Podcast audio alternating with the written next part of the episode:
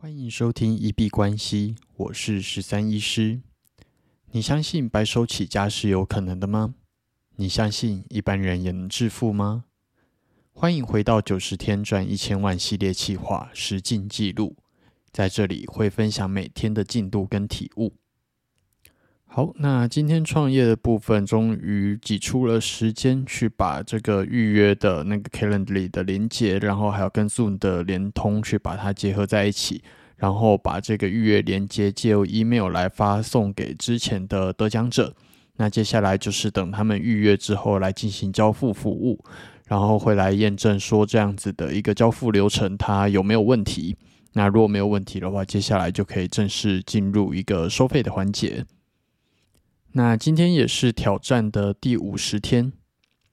距离这个挑战结束剩下四十天的时间。那前阵子看了呃一个影片，是艾尔文他在解读说《把你的钱留到死》这本书的一些体悟。那听完之后，其实觉得有蛮多的感触的。因为它跟我们原本 FIRE 提倡的概念，就是啊，可能节俭，然后尽快让自己达到退休年纪，它的观念其实是比较冲突的。但是从另外一个角度来想的话，其实这个角度也是非常有道理。那我之后应该会自己来把这本《Die with Zero》，把呃别把你的钱留到死，或者啊有人翻译叫做“零遗产计划”。那呃，再去把这本电子书买下来来看一下，这样子可以去思考看看，我们到底为什么要来到这个世界上？那我们活着到底是为了什么？之前老高的一部影片在讲濒死体验的部分，他就会讲到说，其实我们来这个世界上最主要就是去体验来地球的这一趟旅程。所以原则上，我们活在这个世界上的目标不应该是赚越多钱越好。反而是能够去得到更多的体验，得到越多体验，当我们将来可能回到另外一个次元的世界的时候呢，我们的经验值可以大幅的提升。那就算不管这些比较玄学的东西，或者是比较呃未知领域，其实你的人生在你离开的时候，什么东西都带不走。那你要怎么好好运用这个六十到八十年的时间？去尽量让你来到人生的这一遭不会枉费，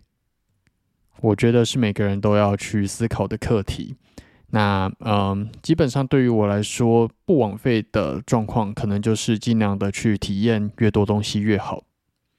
那这本书提倡的就是在死之前要去用光你的钱。那当然，这个我觉得很理想化了，因为都不知道，呃，没有人知道自己什么时候会死，什么时候会离开这个世界。那如果你还没有死，钱就用光了，那你真的就会很惨。但是如果你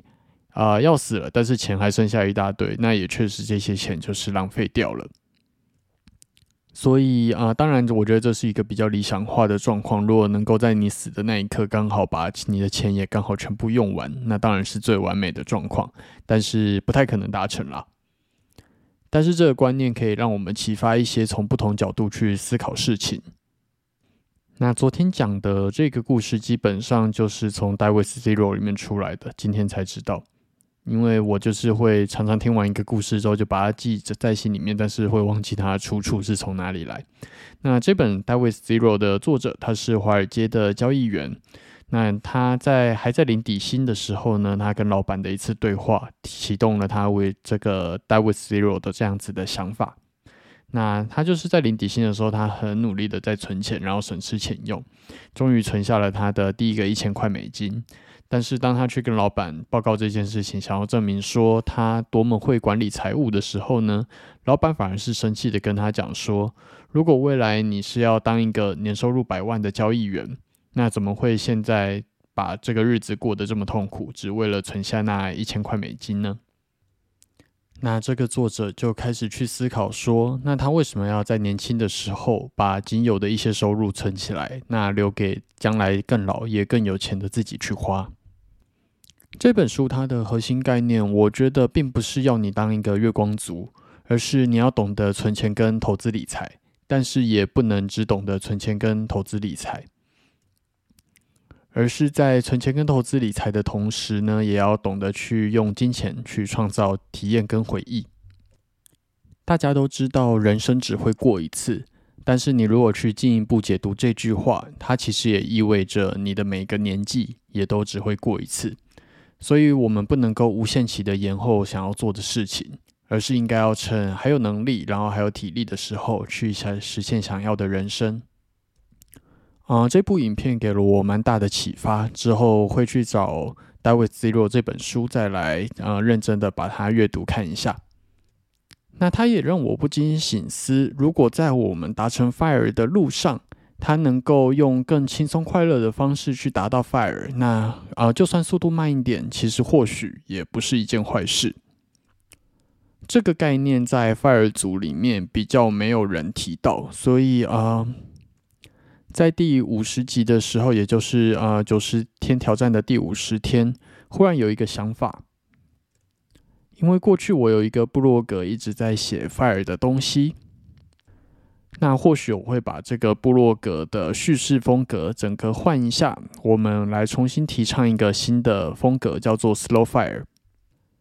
就是像刚刚讲的，我们可以用轻松快乐的方式去达到财务自由。那即使慢一点，其实也没有关系。你说实在，你在三十七岁还是四十岁达到财务自由，真的有差那么多吗？就算晚三年，其实也 OK 吧。这其实也是一种灰阶思考的展现，不是只有用最快的方式达到财富自由，跟躺平当月光族两个极端的选项。那这个 slow fire，或者是啊，可能也可以取名叫 gentle fire，那就是介在这两个光谱中间的灰色地带。在我们通往财务自由的路上，也不用那么的追求财务自由，有时候慢一点，然后对家人朋友好一点。然后同时去体验更多的人生经验，但是让我们前往财务自由的旅途能够更舒服、更有趣一点。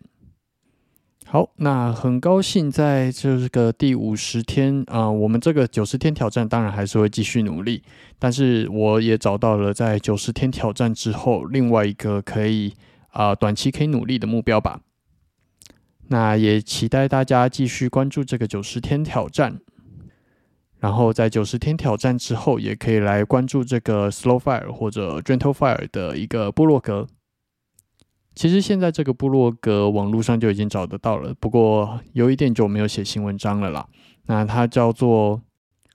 Fire 医师燃烧中，如果有兴趣，也可以在 Google 找一下。那我之后应该就会把它改一下名字，然后就是比较专注在这个 Slow Fire 的路上。那对于今天聊的 Die with Zero，或者是呃用一个比较慢一点的方式达到财务自由，你有什么样子的想法呢？如果有任何想法，都欢迎在下方做讨论，无论是 Podcast、Instagram 或者 Twitter 的留言区看到，我都会很开心。那我们今天就先聊到这边。